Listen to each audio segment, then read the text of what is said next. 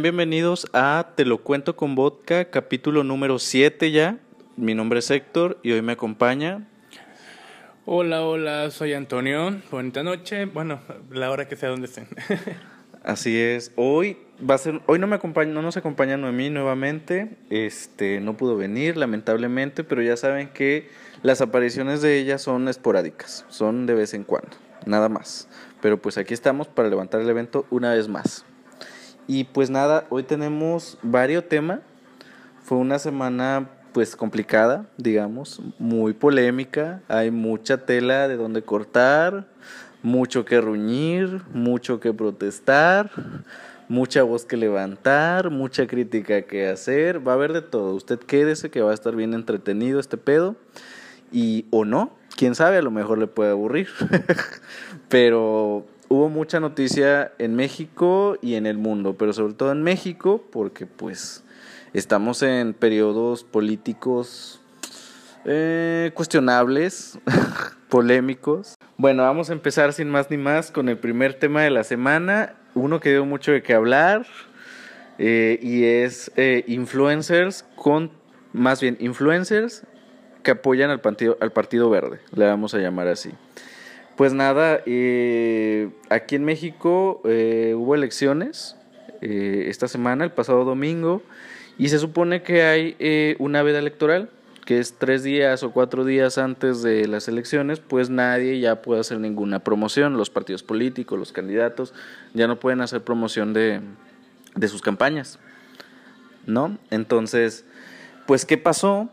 Que casualmente, un domingo, por la mañana, previo a las elecciones, varios famosos, varias celebridades eh, mexicanas eh, empezaron a sacar unas historias ahí en apoyo al Partido Verde de México, Partido Verde Ecologista de México, casual. Todos en bola en domingo en la mañana dieron su opinión política. Eh, muy raro, de repente hicieron alguna sesión de preguntas y respuestas en Instagram y qué casualidad que a todos les estaban preguntando lo mismo. ¿Qué, qué, te parece? ¿Qué, ¿Por quién vas a votar? Y los influencers así de que, no, pues este, a mí me lo han preguntado mucho, yo voy a votar pues por el Partido Verde, ecologista, porque sus propuestas las estuve revisando y todo muy bien. Y así, casualmente, más de 90 influencers y famosos les pasó lo mismo el domingo por la mañana. Y pues la gente empezó a cuestionar un poquito este, porque se veía un poquito vendido el asunto. Se supone que es un delito y más eh, tú siendo influencer que estés incitando a tu público por quién votar. Más, más en una brecha electoral. A ver, que el Partido Verde Ecologista de México no es la primera vez que hace esto. En 2015 ya lo había hecho con el Piojo Herrera y con otros famosos y fue bien cuestionable y ahorita otra vez. Entonces como que no aprendieron la lección y pues bueno, más de 90 eh, celebridades empezaron a, mostrar su apoyo, entre ellos pues el Negro Araiza, eh, Fernando Lozano, eh, Carla Díaz de JNS, Regina también de JNS, Bárbara Regil. Pues es normal, yo creo que alguien de su opinión o su postura, pero pues es, es que es demasiada gente. que agarre y de repente pues todos dan su postura sobre el mismo punto. Entonces es, es, extraño y es cuestionable y bueno, pues está la investigación hacia, hacia el tema porque se supone o según tengo entendido había pues dinerito de por medio, ¿no? Sí, se dice que se les pagaron eh, millones, o sea que en esa que en esa campaña había millones. Justamente eh, a raíz de esto, eh, Facundo, conocido conductor y comediante comediante indirecto, este, sacó un video precisamente donde criticaba a todos estos influencers y que decía él que, literal lo dijo textual así, que valían verga, que cómo es posible que ahorita que queremos un país mejor se presten a, estas cosas, eh, sobre todo él, él decía, gente que no lo necesita, porque ustedes ni siquiera necesitaban el dinero, ¿no?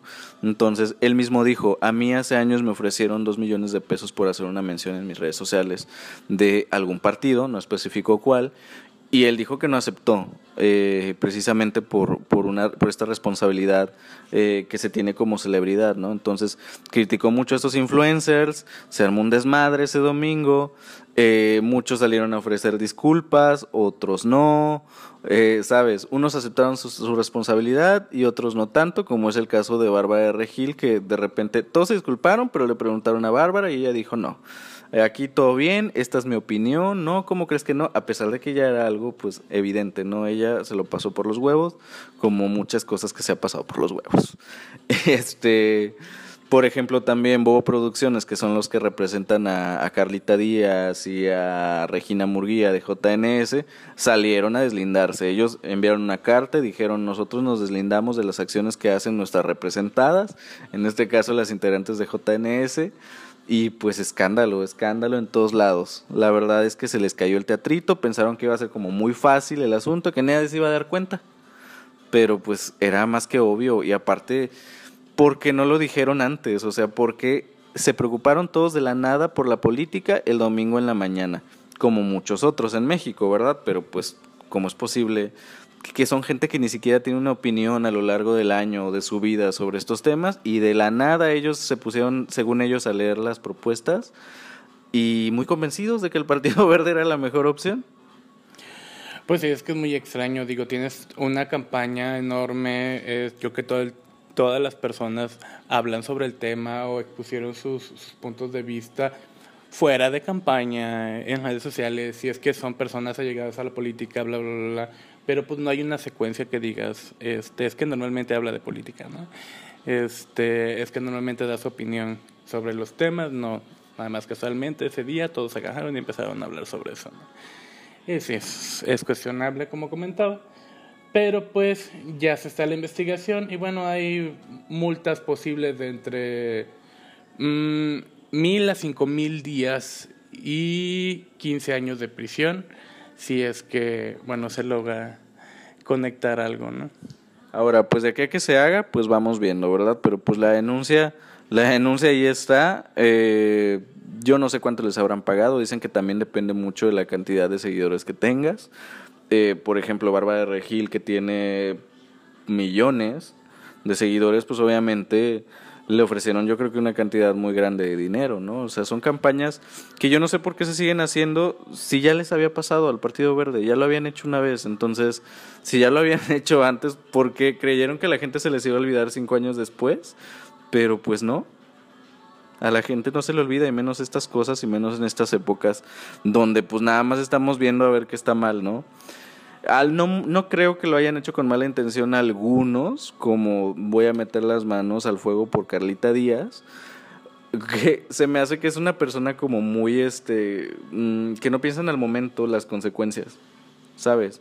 Vaya, Sí, este, esta mentalidad de, de, de, hacer las cosas así, o yo no sé si son las personas que los están manejando, que les dijeron, miren, aquí están, van a hacer la mención, un tanto, este, haz tu sesión de preguntas y órale, promociona el Partido Verde. Entonces, pues no sé qué les estaba pasando por la cabeza, ¿no? Ahora sí que el Twitter estaba ardiendo porque resulta que Facundo nos estaba dando ahora cátedra de moral y y, política, ¿no? Estaban diciendo, ¿qué tan jodidos podemos estar que Facundo nos esté dando lección a, todos los, los, famosos, ¿no? o que esté hablando en, todo, en nombre de todos los famosos, ¿no? Bueno, es que sí está un poquito complicado porque, pues, mm, no sé, eh, a final de cuentas Facundo ha tenido, pues, muchas cuestiones cuestionables en cuanto a maneras de expresión este, a veces no son adecuadas. Eh, claro, lo dijo muy a su estilo, pero lo que dijo lo dijo muy, es, es verdad, es el sentir de mucha gente. ¿no? Sí, efectivamente es acertado, ¿no?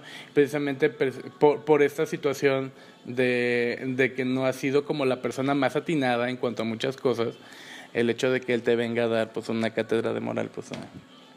Pues sí, y eso fue, entonces pues nada, vamos a ver. Eh, hay muchos, te que no han ofrecido disculpa, que se están haciendo de la vista gorda. Y pues nada, ya veremos qué es lo que sucede. Eh, que la verdad no creo que suceda más de lo que. del escándalo, ¿sabes? y de la crítica. Muchísima risa porque la mayoría justo estaban apoyando al verde. Y son estas personas que en otras ocasiones sí han estado en contra, por ejemplo, de Morena, de la izquierda, ¿no? De México. Y ni siquiera fíjate que ignorantes fueron los influencers que no se dieron cuenta que el partido que estaban promocionando es el mismo que odian, porque tenía el Partido Verde tiene coaliciones eh, con, con, Morena en, en, en, varios lugares. Entonces, ahora sí que estuvieron apoyando a su peor enemigo. Entonces, pero lo que hay que hacer por algunos pesos que no necesitan. Por eso infórmense primero. Pues bueno, eso nos lleva pues al siguiente tema, obviamente que tiene mucho que ver con este, que en México hubo elecciones, son las elecciones 2021, en varios estados eh, a varios eh, gobernadores, alcaldías, eh, diputados, senadores, etc. Entonces, pues, ¿qué fue lo más relevante de estas elecciones? Que ganó en, en, Nuevo León un misógino y en Guerrero ganó la hija de un violador y pues fin del tema. El siguiente. pues que no hay mucho que decir, ¿no? Sino el hecho de, pues, no sé qué tiene la gente en la cabeza. sí, no, eh, cosas que pasaron relevantes también fue que eh, se vaya, en el Estado de México y en CDMX me parece que se perdieron, Morena perdió eh, eh, mucho en, en, sus alcaldías. Entonces, por eso hicieron ahí el meme de que, de que la mitad es White Hican y la mitad es eh, el seguidores de AMLO, ya sabes, esta división siempre, que siempre le hacen un meme a todo, ¿no? Y, pero, eh, pues nada, es preocupante un poco porque pues la Cámara de Diputados también logró eh, que la mayoría fueran de, Morena en estas elecciones. Entonces, ya el 80% de, de, de, la Cámara pues está, eh, son, son partidos de Morena a nivel nacional. Y pues es preocupante porque el dejar el lugar donde se toman las decisiones en manos de un solo partido, pues es arriesgado para cualquier nación democrática. Pero pues esos son los resultados, igual como te comentaba en, Nuevo León también. Uh, pues sí, deja mucho que desear que hayan eh, elegido una persona misógina que ya tenía escándalos previos, pero que también yo lo he dicho antes, ¿no? Es parte de su campaña eh, de marketing eh, a dónde fue dirigida y aparte también la esposa influencer que también tuvo mucho que ver. Entonces, ah, este tipo de figuras que tienen mucha popularidad pues siempre llegan triunfantes, ¿no? Entonces el caso de Samuel con todo y los errores que tuvo y, el, escrutinio público que tuvo a nivel nacional, pues no le impidió llegar a la, a la gubernatura de Nuevo León porque pues ahí es donde tiene su target, ¿no? Digamos que sus simpatizantes. No, ahora sí que los que ven de fuera, pues nada más se quedaron mirando. Y lo mismo en Guerrero. En Guerrero también con el caso de Evelyn Salgado, que ya habíamos hablado de ella en capítulos anteriores. Eh, igual, tiene sus simpatizantes ahí en México, fuera del estado, en Guerrero, perdón, fuera del estado, a nivel nacional, pues sí estábamos todos viendo a ver qué pasaba, qué decisión tomaban, y pues ni modo, este pusieron ahí a, a, la chica, que por cierto se aventó su palomazo, se aventó ahí este a cantar como la flor en la explanada de Chilpancingo Guerrero. Este, y pues se volvió viral, se volvió meme, y pues vaya, hay que cuestionarnos qué clase de política que tenemos, ¿no? Por una parte, en el sur cantando una chica como La Flor, que no tiene nada de malo, pero pues mm, es un poco extraño eh, en política y en el norte tenemos a, a, un chico influencer básicamente, un meme como gobernador. Entonces, ¿qué está pasando? Pues ahí se los dejamos, analícenlo. Este, esperamos que nuestros oyentes sí hayan hecho una buena que hayan tomado un voto un poquito más analítico, que hayan hecho un voto más analítico. Pero pues bueno, ahí está. Y pues nada, ¿qué nos queda más que ver qué es lo que pasa, no? Ojalá no pase mayores, tanto en Nuevo León como en Guerrero. Y pues ya. Ah, algo más que agregar a las elecciones es que pues perdió Alfredo Adame. Perdió Alfredo Adame, tuvo 150 eh, votos en total, 150 personas que yo no sé qué las llevó a motivarse a, a, votar por Alfredo Adame. Seguramente fue un tema de desmadre. Este, no, no, puedo, no, no quiero creer que hay gente que realmente o fueron sus amigos, no sé, tal vez si tiene amigos, no lo sé. Este, pero aparte qué curioso porque eh, fueron 150 votos, pero resulta que eso está de risa porque en la casilla donde él fue a votar este, donde a él le tocó ir a votar, solamente hubo un voto para Alfredo Adame, o sea que eso nos hace deducir que él fue a votar por él mismo en su casilla y fue el único voto que hubo para él, específicamente ahí. Entonces, pues fue muy gracioso, ya lo habíamos abordado justo cuando iniciaba su campaña y pues nada, pasó la ella misma, dijeras tú. Pero, pues ahí está, ¿no? Y este y otra también que el alcalde de Nezahualcóyotl es abiertamente gay y pues ese es un gran avance por lo menos eh, en la comunidad LGBT que ya se esté dando visibilidad en cuanto a la política a personas LGBT no sabemos otras motivaciones que tenga pero el solo hecho de ser LGBT ya lo celebramos. Ya después pues ya veremos qué pasa no o qué hay detrás. No lo sé pero por lo menos es un logro que una persona LGBT abiertamente sea alcalde. Entonces, de ahí, de lo que hay detrás, pues ya no sé. Este tema, eh, presidente de Argentina fue un hizo declaraciones polémicas, digamos, también esta semana. Este los están tachando un poco de racista, pero yo creo que más racismo es más xenofobia o ambas. Eh, pero nada, el presidente Alberto Fernández de, eh, de Argentina, precisamente, pues ofendió sobre todo a México y a Brasil, haciendo ciertos comentarios desatinados, diciendo que eh, los mexicanos provenimos de, de, los indios, cosa que es verdad. Nada más que, claro, ahí está Tenochtitlan, ahí está toda nuestra historia, todas nuestras raíces. Sí venimos de los indios, efectivamente. El problema aquí es eh, cómo lo dice y bajo qué contexto, porque lo está diciendo desde un contexto de superioridad. Venimos de los indios, es verdad. También dijo que Brasil viene de la, de la selva es verdad también, o sea, la mayor parte de Brasil es selva, es una de las selvas más importantes de América y del mundo, ¿no? El problema con el presidente es el contexto en el que dices las cosas, ¿sabes?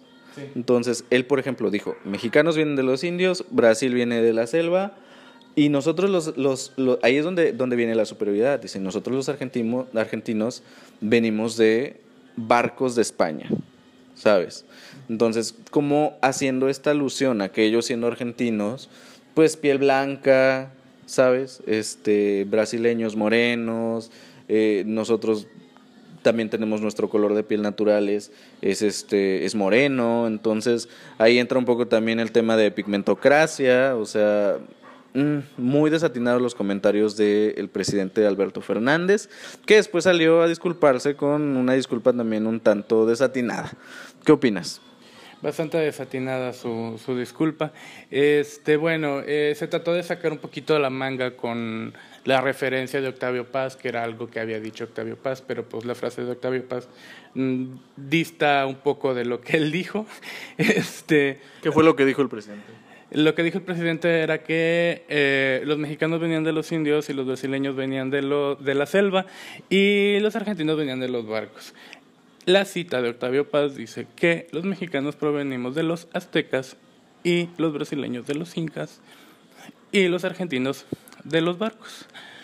Entonces, el problema aquí o la situación aquí, como comentas, es el contexto, el hecho de decirlo desde una perspectiva de superioridad. Nosotros sí, sí provenimos de los aztecas y estamos muy orgullosos de provenir de los aztecas, pero eso no nos hace menos. Que vamos viendo, ¿eh? muchos mexicanos no están tan orgullosos, pero también ya es cuestión de introspectiva de cada quien.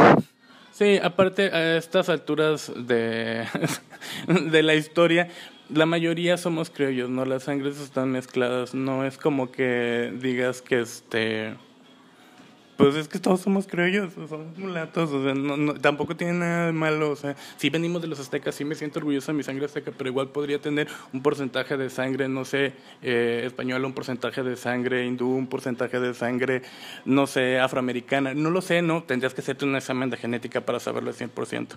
Y ha pasado, lo he visto en programas donde les hacen examen de genética y de repente le dicen a alguien de Estados Unidos, ¿sabes qué? Tienes descendencia irlandesa o libanesa y se quedan pues extrañados personas de, eh, de tesitura clara que le dicen, ¿sabes qué? Tienes descendencia afroamericana.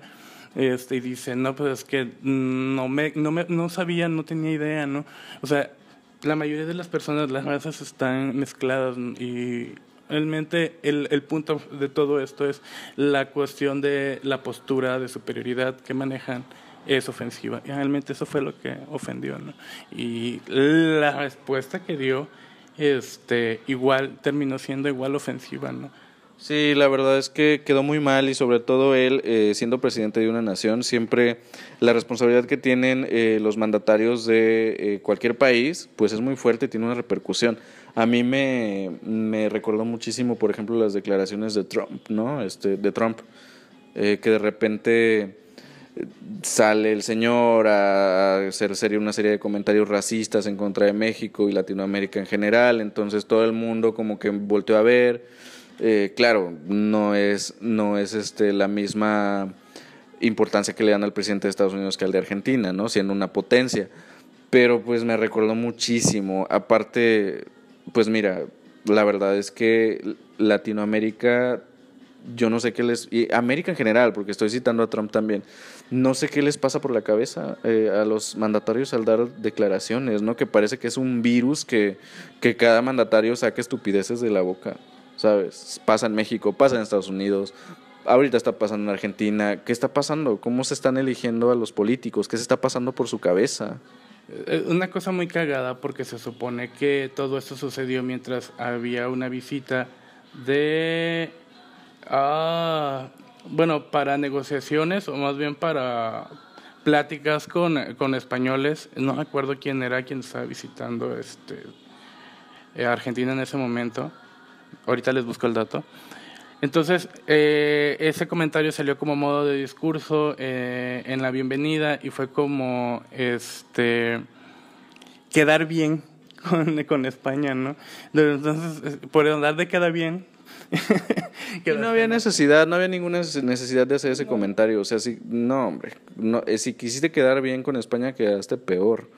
Pero aparte no sé por qué tienen esta, esta costumbre en, América de que como nos conquistaron los españoles, por lo menos gran parte de América, de que todos quieren ser de sangre española, ¿sabes? O sea, como que no quieren aceptar estas raíces tampoco, pero pues al final, vaya, si hay una remezcla, como tú dices ya, de, razas, pero ya hay que dejar de clavarnos tanto en, en esos temas, ¿no? O sea, se ha hablado mucho, se ha puesto el tema sobre la mesa muchas veces, entonces yo creo que ya ya es hora de que empiece a pararse y qué bueno que la gente empieza a, a recriminar este tipo de declaraciones cuando salen, ¿no? Como en este caso.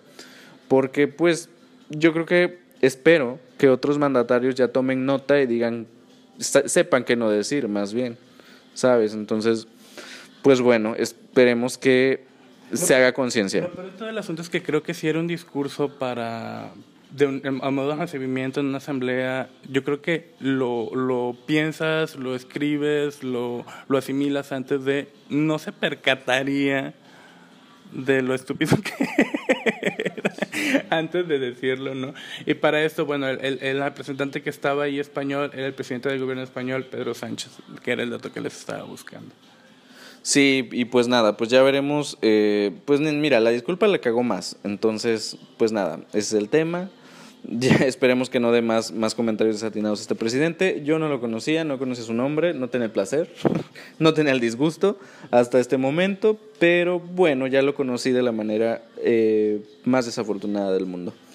Y pues nada, siguiente tema, eh, polémico también, un tanto delicado, y pues nada, que arrestaron a una persona con VIH supuestamente por no decirle a su pareja que tenía VIH y por haberla expuesto a, la enfermedad, entre comillas, ahorita yo les voy a explicar por qué. Pero pues es algo muy delicado porque no puedes condenar a una persona eh, con VIH o con cualquier otra enfermedad por no decirla, ¿sabes? Este, yo no sé si sepan, no sé qué está pasando, pero yo no sé si sepan que en realidad ninguna persona, no necesariamente con VIH, tiene, tiene tiene, tiene la responsabilidad de decir lo que padece, ¿sabes? Este, las personas con... Sí, claro, las personas con VIH no tienen ninguna obligación de decirlo, ni siquiera a sus parejas, este, justamente porque es algo muy de ellos eh, y porque existe un estatus que es el que se está fomentando actualmente, Impulse México, Derechos Humanos, que es el estado indetectable. Entonces, indetectable es igual a intransferible, intransmitible. Entonces, eh, mientras una persona esté con ese estatus, no puede contagiar a otra persona, ¿sabes? Entonces, también va mucho de la ignorancia, ¿no? De que piensan que estás con una persona con VIH y piensan que ya te vas a morir, ¿no? Como o te va a contagiar, como en los años 80. Pero pues la verdad es que no. Entonces, yo creo que bajo esta ignorancia, pues se está cometiendo este error en, en, este, en el arresto de esta persona y peor, en hacerle un juicio. ¿Qué es esto? ¿Los crímenes de Salem o qué? Bueno, en realidad este, pues, es, en contra de los derechos humanos, que era lo que se dice, bueno, lo que se comenta. Este, a final de cuentas, como tú comentas, no saben la obligación, las personas eh, en general, no solo las personas con VIH tienen derecho a la privacidad al, derecho, el derecho a exponer o no este, cuestiones privadas. Entonces, este, el hecho de que se le obligue a alguien a dar una información va en contra de los derechos humanos. El hecho de que lo lleven a juicio por haber omitido esa información personal, que saben todos sus derechos de omitirla, este, va en contra de sus derechos humanos. Entonces, no siquiera, ni siquiera debería de proceder. Es, es increíble que, que, haya sucedido de esta manera. Lo peor de todo el asunto es lo que comentabas y está la cuestión de que la persona está, estaba medicada, porque la razón por la que la persona se dio cuenta y hizo, e hizo la denuncia fue porque encontró el medicamento, era una persona medicada. No niego, hay personas que no se tratan, pero este, cuando llevan un tratamiento, es un tratamiento riguroso, o sea, este, toda la vida, es, toda la vida estar medicado y, tener este, esa responsabilidad para contigo mismo de cuidarte, de llevar una dieta, de llevar, este, hacer ejercicio, de llevar una vida muchísimo más saludable, dormir bien, este, tienen a veces mejor calidad de vida que una persona que no está contagiada con VIH. O sea, y tienen un amplio margen de vida, o sea, hay una gran expectativa de vida para las personas con VIH que llevan un tratamiento. Me es inverosímil, bueno, ver ese tipo de noticias. Actualmente, cuando ya está la información a la mano, cuando puedes ir a redes, eh, puedes ir a internet, informarte sobre la enfermedad, este, obviamente hay mucha información alarmante, pero esa información vieja, y tú ves películas también, la mayoría de las películas que hablan sobre el tema, hablan sobre situaciones ya pasadas, precisamente para concientizar este, más que nada el hecho de la pronta acción en cuanto a cómo se sucedió, en cuanto a cómo se dio el que se ocultó esta enfermedad en un principio. O sea, básicamente es por eso que tenemos pues esta situación actual, ¿no? Donde hay una diseminación a gran escala de la misma, entonces, este, pero se está, se toma, se tomaron medidas, hay medicamentos, o sea, no es tan, tan juzgable como... como de hecho, no es juzgable, o sea, independientemente, a ver, también, aunque, aunque la persona eh, no haya sido, no, no tenga un estatus indetectable, la verdad es que la persona no tiene ningún derecho a revelar su estatus. Eh, vaya, no lo puedes, no puedes condenar a una persona por eso. O sea, ¿qué va a pasar? Al rato vas a cuestionar a una persona por tener COVID también, o sea, la vas a enjuiciar. no se puede, simplemente así no funciona la ley.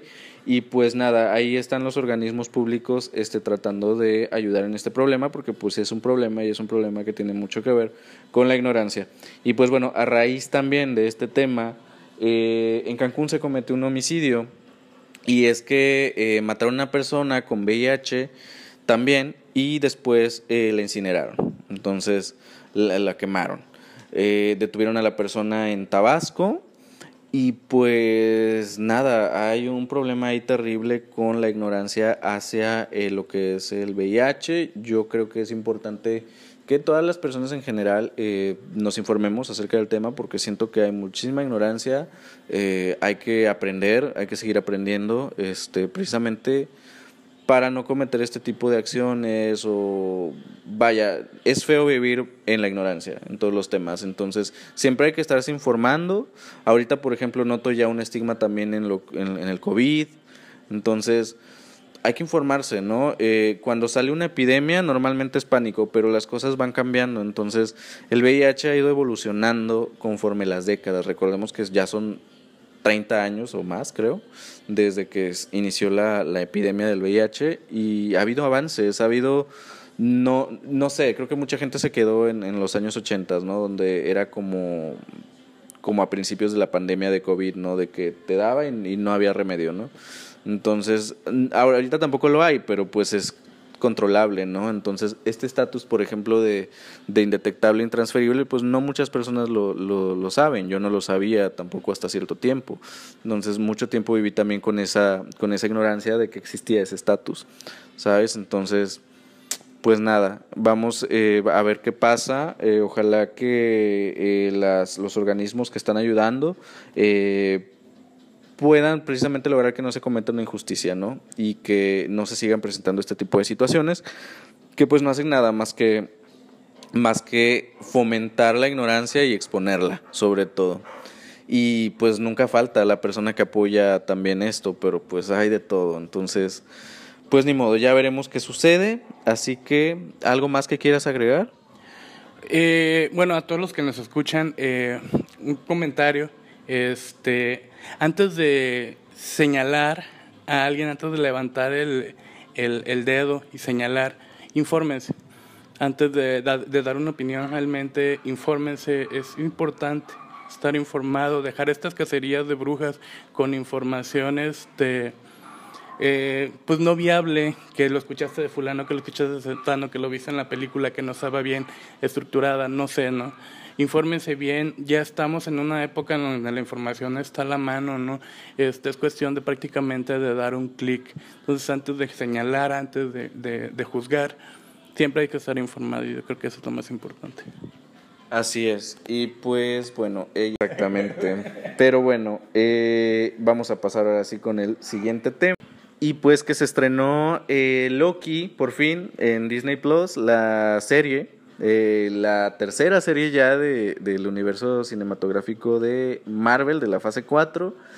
Ya teníamos ya un mes sin serie desde que terminó Falcon and the Winter Soldier. Ya, ya extrañábamos, yo ya extrañaba esas, esas semanas de Marvel. Y pues inició bien, me gustó muchísimo el primer capítulo. Creo que es lo más Marvel que hemos tenido en cuanto a series en lo que va de la fase 4. Es lo más cercano a Marvel, como este tono humorístico, este, con un poco de aventura, pero al mismo tiempo eh, con un tono serio, como en la dirección que está tomando ahorita eh, Marvel con su fase 4.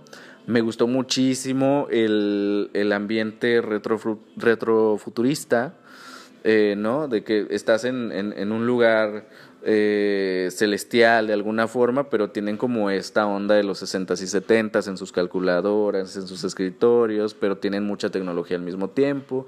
Entonces, este, esta, esta ambientación retrofuturista como muy... Eh, una distopía me, me encantó. Una distopía interesante punto de vista. No lo había visto de esa manera. Este, bueno, a mí me gustó, me gustó, me gustó. Eh, digo, de, como todas las series, en un principio el capítulo podría parecer un poco lento. A mí me pareció un poquito lento. Este, pero después que es introducción completamente, te dan toda la información, mucha que es base para toda la serie. Eh, en un principio no se deja ver tanto cuál es eh, la finalidad de, del personaje principal. Es que no sé si estás con spoiler o no. Si es con... eh, pues no, no, los tienes que dar necesariamente, pero hay cosas que se saben porque son cosas que pasaron en el tráiler. No sé, bueno. Este, pero en sí, en sí, eh, el capítulo es muy bueno. Me gustó mucho, este, me gusta mucho cómo actúa. Este, Tom Hiddleston. Tom Hiddleston. Está perfecto, está espléndido Tom Hiddleston. Eh, de hecho, él es productor ejecutivo también de la serie. Así que le dieron luz verde, ¿no? Y yo creo que esta serie va a conectar muchísimo, y no es spoiler, se ha hablado desde el tráiler, desde los multiversos, desde antes del tráiler. Entonces, yo creo que esta, esta, igual que WandaVision, va a conectar muchísimo con Doctor Strange in the Multiverse of Madness y con Spider-Man, que se está rumorando mucho desde hace tiempo el Spider-Verse. Entonces, yo creo que esta serie sí va a ser importante. No creo que va a ser lo que ha hecho Marvel, ¿no? Como poner ciertos elementos que en un futuro te van a servir. No, cre no esperen respuestas a todo o algo. Recordemos que Marvel es de poner elementos para que luego exploten. Entonces, yo creo que los elementos que se van a cimentar en esta serie van a servir mucho a futuro. Entonces, eso me emociona mucho porque a mí el tema del multiverso en Marvel me emociona y es lo que todos estamos esperando, creo. Sí, no, pues yo no tengo realmente mucho que decir, este, a pesar de que conozco mucho el universo Marvel, pero no, no estoy tan metido en el tema. Lo único que podría decir es que ponen esa pareja Owen Wilson y el otro actor. ¿Cómo se llama? Tom Hiddleston. Tom Hiddleston. Muy guapo, por cierto. El personaje en sí de Loki es, es divertido, es, es cómico, eh, muchas veces involuntario, pero es cómico, te hace reír. Este, y ponen a Owen Wilson, que por ende pues, lo conocemos más que nada por sus comedias. Eh, por lo tanto, es divertido, tiene comentarios sarcásticos, chistosos. La serie en sí en sí es entretenida, entonces está muy bien hecha, muy bien logrado. Sí, y pues nada, yo creo que un tercer gran acierto para eh, Marvel y pues ya vamos a esperar lo que, lo que se viene, hashtag lo que se viene, que se viene pues Black Widow ya para el 9 de julio y ya estaremos comentando también a ver qué pasa. Y pues esta es la noticia del mundo Marvel. Ya saben que aquí somos de todo. Aquí somos fans del drag, somos fans de Marvel, somos de temas sociales, ah, es de todo, es de todo aquí. Y pues justo hablando del drag, vamos al siguiente tema, que pues nada, comenzó Toma mi dinerita, Toma mi dinerita 2, segunda temporada. Eh, ¿qué, es Toma mi dinerita? Por si no lo conoce, pues Toma mi dinerita es un reality show digital de dragas eh, que realizan Pepe y Teo. Ellos son los creadores, Pepe y Teo, estos youtubers LGBT que pues han representado muy bien a la comunidad, les han dado con mucha proyección en YouTube. Eh, se les ocurrió la idea de hacer este, este reality el año pasado a raíz de la pandemia, que las dragas se quedaron sin empleo, entonces las discotecas estaban cerradas y ellos dijeron, no, pues hacer este reality para que la gente le dé propinas, entonces cada una pasaba, este, cada una de los participantes les pasaban ahí su PayPal o su número de cuenta para que les dieran una propinita. Entonces, por eso, por eso el reality se llama Toma mi dinerita, ¿no? Que es para fomentar pues la propina. Entonces, ¿en qué consiste el reality?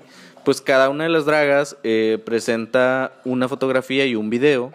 Ellos les dan las temáticas y tenemos jueces que les dan calificaciones y sacan a una ganadora y pues todas las, las ganadoras de cada capítulo compiten en la gran final. Entonces el formato sigue siendo el mismo. Eh, me pareció buen inicio, no tanto como la primera temporada, pero creo que es un buen inicio ya con más producción. Este, el jurado está bien, eh, está Fernanda dentro de lo que cabe, está Fernanda Blas, está está la Madame, que es, es que la Madame el año pasado este, estuvo fuera del drag, porque todavía no era drag en realidad, que era Charlita, Charlie de Aguinaga. Y fíjate que a mí me pasa lo mismo, porque eh, Charlita me caía muy bien y ahorita en su drag tiene una actitud que no me termina de convencer. Bueno, es que sus críticas para mí son bastante escuetas. Este, no sé, como que no me da mucho. A diferencia, por ejemplo, de la invitada que fue Soronasti, que fue de invitada en este primer capítulo. Eh, sus críticas me gustan mucho, es muy divertida, te da chispa eh, en, el, panel de jurado. Esta chica, este, Fernanda Blas. que es la otra crítica, también me agrada mucho su perspectiva, me agrada mucho el, tono divertido que le da. Este, ellas en sí se me hacen dinámicos para, para un show, eh, pero en el caso de la Madame no, muchas veces se reserva, no sé, comentar al final, bueno, eso ya dijeron todo. O, no, y fuera de eso yo noto, yo noto que la Madame ya también tomó una, una actitud muy, este, un tanto altanera desde que, desde que hace drag. No sé si ella lo, lo, lo canaliza como parte de su personaje. Y si es así, pues la verdad es que qué pesada, porque a mí se me hace muy pesada eh, Soronasti perfecta. Qué bueno que invitan a drags de jurado, que no sea este, la madame. este, digo, Soronasti tiene toda la experiencia del mundo, ¿no? Es una de las mejores dragas que tenemos en México, una de las más pulidas. Entonces, yo espero haber más invitados eh, que estén, que sean drag, ¿no? Para que haya más coherencia, sobre todo en las críticas, y que mejor que ellas, que lo hacen, ¿no? Entonces, no sé, yo espero ver, por ejemplo, en un futuro, no sé, a Belvetín, a Biesk a Alexis, qué sé yo, a Guajardo incluso, pero sí gente que pues sabe, ¿no? Y que son eh, figuras eh, famosas dentro del panorama drag de México. Pero en general, pues me gustó el arranque, creo que fue un buen arranque, hay que ver qué pasa. Se me hizo más interesante la primera temporada, pero pues ahí está, está bien y cumple con entretener. Sí, a diferencia de, de, este, la primera temporada, el jurado está junto. En la, primera temporada, por lo mismo de situación de pandemia, estaba cada quien en su casa, están como en pantalla, si me no me acuerdo. Están todos juntos ahí, creo que la crítica es más rápida, este, es más dinámico. Eh, aún así me pareció un tanto lento el primer capítulo. Sí, a mí también. De hecho, estuve, me estuve cuestionando eso y yo creo que también, no lo sé, pero pudiera ser que el año pasado como estábamos en pandemia y queríamos contenido y esas cosas, porque justo se estrenó en junio, estábamos encerrados todos todavía. Entonces, creo que también eso probablemente ayudó a que no se sintiera tan pesado el, reality. Ahora, si me hace falta Gerudito, que lo quitaron. Sí me hace falta porque me falta el chiste bobo.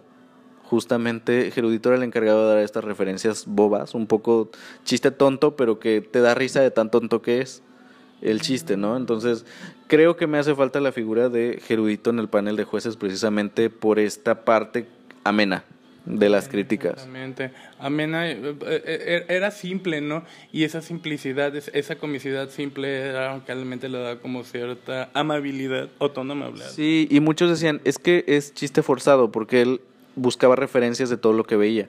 Entonces hacía como esta especie de eh, Armando Hoyos en su discurso, ¿no? De poner una referencia o algo así. Entonces mucha gente decía, no, pues es que las, las referencias de Gerudito son forzadas. Y sí, precisamente eso era lo que lo hacía gracioso. que eran forzadas. Era un tanto involuntario tal vez, pero, pero eso era lo que lo hacía gracioso. Pues sí, pero pues te digo, al final de cuentas, digo, ese primer capítulo se me hizo muy, muy... La verdad es que se me hizo muy lento. Sí, yo también lo sentí muy lento. Entonces. Aparte de que, bueno, es que eso ya sería otra cuestión. Aparte de que, bueno, el material que se envió en este primer capítulo con las que estuvimos viendo, algunos fueron bastante, pues, cutres, sería la palabra sí. correcta. Sí, no lo sé. Aparte, eh, el año pasado, en la temporada 1, eh, el, reto del videoclip, por ejemplo, era en la peluca de, entonces le, pen, le ponían este, la temática de un artista en particular, por ejemplo, en una semana fue la temática de Shakira, en otra fue de Thalía, en otra fue de Jeans, de Ana Bárbara, de María José también. Entonces también existía como esa emoción de, ay, esta es la semana de María José, ¿qué canciones van a poner de ella? Esta es la de Shakira, ay, ya quiero escuchar si ella sordomuda o no sé. Y en esta ocasión no, porque lo quitaron. Ahora les pusieron un género y ellos eligen la canción que quieran. Y entonces yo creo que también esa emoción de la peluca de alguien en específico eh, le daba también esa emoción, ¿no? A mí me pasó justo en la semana de la semana de Talía, ¿no? Yo ya me estaba imaginando qué canciones iban a usar, ¿no? Era más emocionante. Sí, ahorita pusieron lo que es reggaetón y no soy muy conocedor del sí. género, ¿no? Que la siguiente semana va a ser pop, pero pues también no es la misma emoción porque pues al poner tú un género, pues es que puedes esperar cualquier cosa, ¿sabes? Y no algo en específico. No algo en específico. Sí, no estás como que imaginándote cuál es la posibilidad. Puede ser, es, es como uno en un millón, porque tampoco es como referencia pop en inglés en español. Sí. Mm. Yo siento que ya dijeron que la siguiente es pop en español, pero de todos modos, eh, no sé, yo siento que ese elemento fue un gran desacierto el haberlo quitado. Pero, pues bueno, así lo decidieron y ya veremos cómo va evolucionando el reality. Es una buena intención y pues bueno, lo más importante es que las dragas reciban su propinita, que es la finalidad de pues del reality en sí. Entonces, pues nada, ya están vendiendo los boletos para la final. Vamos a ver qué tal, a ver cómo le sale. Pues sí, vamos a ver qué tal. Esperemos que salga, que vaya mejorando conforme vayan pasando los capítulos. y eh, Esperemos que sí. Hay dos participantes de la más draga, que es Winter y Amelia. Entonces, tal vez yo en lo personal, por ser dragas más conocidas, pues espero muchísimo esos capítulos donde están ellas. Y pues vamos a pasar al siguiente tema, sin más ni más, y fue que esta semana en temas de música, eh, Kylie Minogue lanzó canción nueva. Sorpresivamente, viernes en la noche, todo muy tranquilo, y de repente, sas, que nos sueltan la bomba en tendencias, que Kylie Minogue había hecho un cover de Lady Gaga. Entonces, pues qué fantasía ¿no? Que el, que Kylie Minogue, icónica todos los años de trayectoria que tiene, muy respetable, muy... Ella es icónica en sí, entonces que haga un cover de alguien también icónica, pues los gays estábamos felices ese día. Sí, realmente este, no he visto mucho sobre, sobre el tema en cuanto a acciones. Pensé que lo primero que habría sería como una comparativa entre los fanáticos sí. de una y la otra y que iba a haber como discrepancias sobre el tema. Y ahora usted dirá de qué canción estamos hablando. Pues hablamos ni más ni más menos que de eh, Mary the Night, este tema de Lady Gaga que venía en el disco de Born This Way del 2011. Y como está cumpliendo este, este año 10 años, valga la redundancia, ese disco, eh, van a sacar un, disco conmemorativo de 10 años donde van a reinterpretar eh, cada un artista eh, las canciones de ese disco. Entonces ya alguien había sacado por ahí una versión de Judas acústica y que no era tan conocido, quien lo sacó, no sé ni quién es. pero ahorita pues le tocó a Kylie Minogue y sí fue como el gran escándalo a la canción. Yo creo que las reacciones en general, las que leí, fueron buenas, ¿no? Mucho respeto para Kylie. Kylie es una estrella respetable. Y no, no hubo comparaciones ni nada, al contrario, fue como de qué icónico que Kylie esté haciendo este cover. Entonces me, me gustó mucho, me gustó mucho. Aparte le dio como una onda disco, un poquito. Tomó como elementos disco, que es el rollo en el que anda ahorita eh, Kylie Minogue. Este, bueno, yo sí hice la comparativa me puse a escuchar Porque dije, ay, pues, ¿cuál es la diferencia entre una y otra? Porque escuchaba la de Kylie y decía, bueno, suena similar, porque obviamente es la misma canción, es la misma letra, más o menos llevan el mismo ritmo, pero en realidad, comparando la una con la otra, los sonidos de Gaga son un poquito más estridentes, los sonidos de Kylie son un poquito más, ¿sabes? eras tú un poquito más disco más al estilo de Kylie Minogue, ¿no? Eh, vocalmente, pues para mí proyecta un poco más de energía Lady Gaga en la canción. Claro. Este, pero vocalmente me agrada más el tono de voz de Kylie, pero en sí, si las comparas y las checas, las dos canciones siguen siendo muy buenas. Yo no podría escoger entre una y otra. Sí, la verdad es que cada quien lo hace a su estilo, porque aparte las voces de Kylie y de Lady Gaga eh, son totalmente distintas. O sea, eh, son buenas en su estilo, entonces creo que eso es bueno también porque nos dieron, eh, eso nos hace también dar otra, otra perspectiva de la canción de Mary the Night. Entonces, pues nada, ahí está. Si usted no ha escuchado eh, the Night con Kylie Minogue o con Lady Gaga también, si usted quiere, pues ahí está. Entonces escúchenla, denle una escuchada y ahí nos dicen qué les pareció. Y pues vamos a pasar con el siguiente tema, eh, la nueva bandera LGBT. ah, división de opiniones como siempre, en estos temas. Eh, nada, ¿qué se hizo en, la bandera LGBT nueva? Dar mayor visibilidad, obviamente, a sectores que a lo mejor no la tienen tanto. Por ejemplo, ya vienen los con, los colores de la bandera gay, de la bandera gay, pero también vienen los de que son los tradicionales, los del arco iris, ¿no? Y agregaron también los colores de la bandera trans, que ellos, ellas tienen, ellas tienen su su bandera aparte, que son estos colores eh, pasteles eh, azul, rosa, blanco, eh, acomodados de diferente forma según sea el caso, si eres hombre trans o si eres mujer trans. Pero aquí decidieron incluir los tres para darle esta visibilidad a la comunidad trans, ¿no? Y también agregaron los colores de los osos. Sí, que es la, zona. Sí, que es los colores un poquito más fuertes, que es el café y el negro. Y agregaron también y que me da mucho gusto, eh, un símbolo intersexual.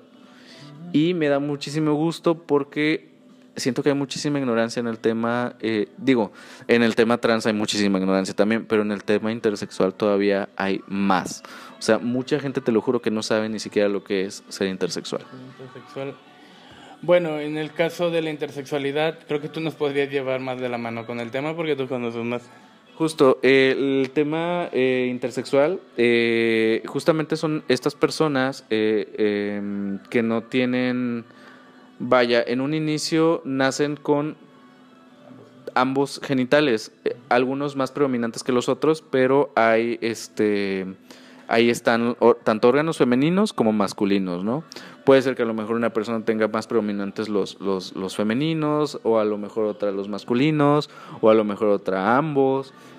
Entonces, yo no sabía tampoco mucho de intersexualidad hasta que descubrí a un escritor español y youtuber también que lo amo mucho, me encanta, guapísimo, que se llama Gabriel J. Martin, que justamente él es intersexual, él nació eh, con sexo, eh, más bien, él nació intersexual, pero los doctores no se dieron cuenta. Y lo, lo declararon, obviamente, al nacer, ya sabes que al nacer te ponen tu etiqueta, como hombre, como mujer, perdón. Entonces, lo trataron como mujer toda la vida hasta que con el tiempo pues los genes masculinos fueron más predominantes que los eh, masculinos, ¿no? Estos caracteres masculinos, este, él comenta que le creció un pene, no, doy este ejemplo para que se entienda lo que es intersexualidad. Entonces, él en su adolescencia eh, le hacen una cirugía de corrección, no de transición. obviamente, ojo, porque no es transexual, es una persona intersexual. Entonces, le preguntaron, ¿con qué te identificas? ¿Tú cómo te sientes? ¿no? Y él dijo, no, pues es que yo me siento hombre. Entonces, la cirugía de corrección fue para pues retirar estos genitales femeninos y quedarse con los eh, masculinos únicamente. Y la verdad es que guapísimo, la verdad, guapísimo, es hombre intersexual y es gay, por ejemplo, que también no tiene nada que ver la intersexualidad con la orientación sexual, también ojo ahí. Em, pero bueno, en el caso de Gabriel fue este, puede haber otra persona que diga, no, pues yo soy intersexual, pero me siento más mujer, entonces pues mi corrección no a mujer. Habrá otros que digan, es que yo no me siento ni mujer ni hombre, yo soy no binario, ¿no? Entonces, pues hay de todo, pero al final, eh, ¿qué es lo que eh, lo predominante o lo que tienen en común todas estas personas? Que es que nacen con ambos genitales. Y volviendo al punto, es que me da muchísimo gusto que lo pongan en esta bandera para que se dé un poco más de visibilidad. Creo que lo necesitan mucho y que la gente se informe. Eh, a lo mejor que vean ese circulito y digan, ¿qué es eso? A lo mejor ya les va a llamar más la atención y, y, y, pues este, informarse sobre el tema, ¿no? Que ha habido reacciones de división de opinión dentro de la misma comunidad, sí las ha habido. Yo he leído comentarios de que, ay, no es necesario, porque tanto, porque esto, ay, no, ya tanta cosa que sale. A ver, las cosas siempre han estado ahí, solamente que no tienen nombre y ahorita se les está poniendo y se les está dando visibilidad. Entonces, este, usted, persona homosexual que me está escuchando, no chingue. No chingue y apoya la diversidad. Entonces, hasta de la misma, en la misma comunidad LGBT, yo lo he dicho, estamos en base piramidal. ¿Sabes? Hay unos que tienen más privilegios que otros, y los, los sectores más vulnerables precisamente son los que necesitan este tipo de visibilidad. Entonces, si tú eres una persona gay, musculosa, que está criticando esto, pues tú estás en un lugar de privilegio, ¿no? Entonces, dentro de la comunidad, ¿no? Porque es más aceptable, ¿no? Entonces, pues hay que dejar simplemente que se dé esta visibilidad que se necesita y apoyar la diversidad, que es lo que necesitamos todos. Sí, de hecho, lamentablemente para todo existe escala, ¿no? y toda la gente hace esa diferenciación y siempre ves, ven a, a lo demás desde, desde arriba, ¿no? Es, es, triste esa postura, ¿no? Se supone que al final de cuentas, en cuanto a esta y otros temas que hemos abordado a lo largo del capítulo, nada se cuenta que todos somos seres humanos, ¿no? Somos seres humanos, tenemos una vida, tomamos decisiones, este, tratamos de vivir lo, lo mejor que podemos este, y salir adelante. Y yo creo que es cuestión de tomar conciencia sobre ello. Eh, todo este capítulo hemos estado hablando sobre distintos temas, tanto de discriminación, racismo, este, la cuestión de las personas con VIH, estamos hablando ahorita sobre visibilidad este, en cuanto a la diversidad de género. Eh, y realmente seguimos viendo toda esta señalización todo el tiempo, siempre señalándonos unos a los otros, yo soy más, tú eres menos, bla, bla, bla, bla, bla, bla, y no nos damos cuenta que realmente al final todos somos humanos. Al final del día cuando te vas a dormir a tu casita, eres tú, tu persona, tu ser humano y todos los demás también, todos vamos a dormir. Dijera, todos que hagamos, bueno, todos somos humanos. Sí, y pues aparte, eh, muchos dicen también, es que necesitamos, es que se están poniendo etiquetas. No es que se pongan etiquetas, o tal vez sí, pero es que son etiquetas que hoy en día son necesarias, precisamente eh, para dar visibilidad. Ya en unos años, en unas décadas, pues ya vemos, ¿no? Qué bonito sería vivir sin etiquetas, pero pues la verdad es que hay cosas que son necesarias. Y esto es necesario precisamente porque ya se vivió en el underground mucho tiempo ya estuvo ahí este, oculto eh, durante siempre, porque como les digo, no es algo nuevo, no es que la gente se esté inventando cosas en 2021, es algo que ahí estado, nada más que pues no tenían esta visibilidad, eran personas, eran eh, comunidades, eran sectores que eh, no sé, no sé, nos, a lo mejor por el miedo también no se les veía como bichos raros los pocos que salían, entonces pues ni modo. Eh, ahorita que cité a Gabriel J. Martín, síganlo. Eh, si quieren más tema sobre intersexualidad en su canal, que es Gabriel J. Martín, van a encontrar mucho. Yo he aprendido mucho de él, en, no nada más en esto, porque aparte él es psicólogo. Entonces, él es psicólogo especializado solamente en gays, entonces que también es muy necesario. Así que en su canal, por ejemplo, pues van a encontrar muchos temas de diversidad, de VIH justamente, de este, eh, identidad de género, eh, hasta temas eh, pues más este, generales como el por qué te sientes solo, por qué esto. Entonces, sabes, está muy rico su canal y yo lo recomiendo muchísimo. Ya mi recomendación dices tú, pero no.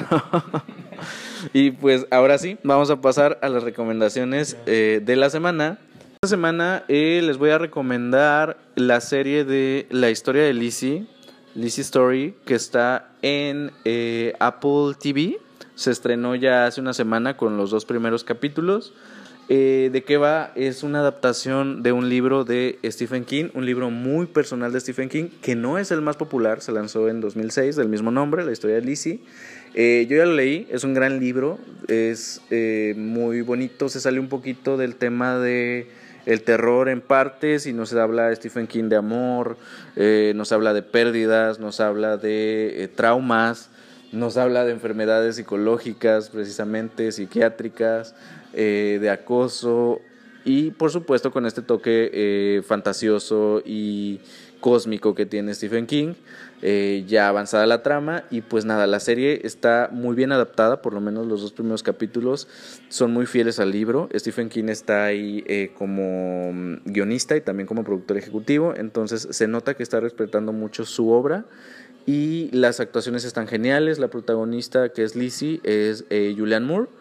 Está genial, está perfecta. Eh, Julianne Moore sabemos que es una gran actriz y está haciendo un gran papel. Me está transmitiendo justo lo que yo me imaginé en el libro.